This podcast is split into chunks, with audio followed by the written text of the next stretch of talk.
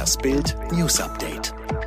In vielen Städten in Deutschland wurde am Samstag gegen Rassismus in Gedenken des ermordeten US-Amerikaners George Floyd demonstriert. Bundesgesundheitsminister Spahn schrieb dazu auf Twitter, der Kampf gegen Rassismus braucht unser gemeinsames Engagement jeden Tag. Doch dicht gedrängte Menschenmengen mitten in der Pandemie besorgen mich.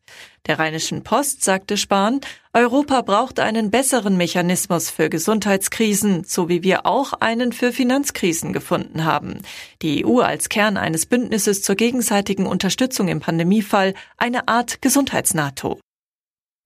Die im Missbrauchsfall Münster als Tatverdächtige inhaftierte Frau hat bis zu ihrer Festnahme als Erzieherin in einem Kindergarten gearbeitet. Die Leitung der Kita wurde von uns informiert, teilte Oberstaatsanwalt Martin Botzenhardt mit. Derzeit gebe es aber keine Hinweise auf Taten der 45-Jährigen im Kindergarten. Ermittelt werde nur im familiären Umfeld der Frau. Der Westdeutsche Rundfunk hatte zuvor über den Arbeitsplatz der Frau berichtet. Ihre Gartenlaube in Münster gilt derzeit als Haupttatort. Die Corona-Bilanzen der Bundesländer haben sich teilweise drastisch verbessert. In elf Ländern sanken die infizierten Zahlen im Vergleich zur Vorwoche um bis zu 68 Prozent. Die größten Anstiege wurden mit 35 Prozent dagegen in Sachsen-Anhalt und dem Saarland mit 23 Prozent verzeichnet. Analog zu diesem Gesamtbild sank auch die Zahl der aktiven Fälle in Deutschland ab. Nach Berechnung des Robert-Koch-Instituts sind es nun noch rund 6200 Fälle.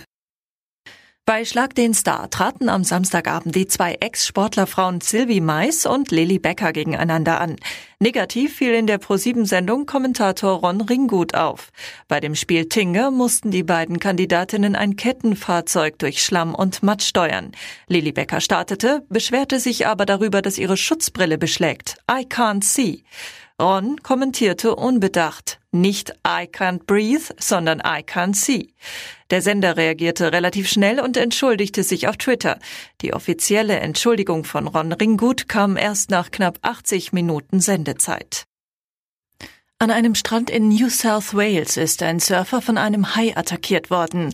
Zwei andere Surfer versuchten ihn zu retten, doch er erlag seinen Verletzungen. Die Attacke ereignete sich am beliebten Salt Beach nahe Kingscliff, 800 Kilometer nördlich von Sydney. Nachdem der 60-Jährige von dem drei Meter langen Angreifer gebissen wurde, kämpften zwei Surfer gegen den Hai und schafften es, den Mann ans Land zu ziehen. Doch die Verletzungen am linken Bein waren zu schwer.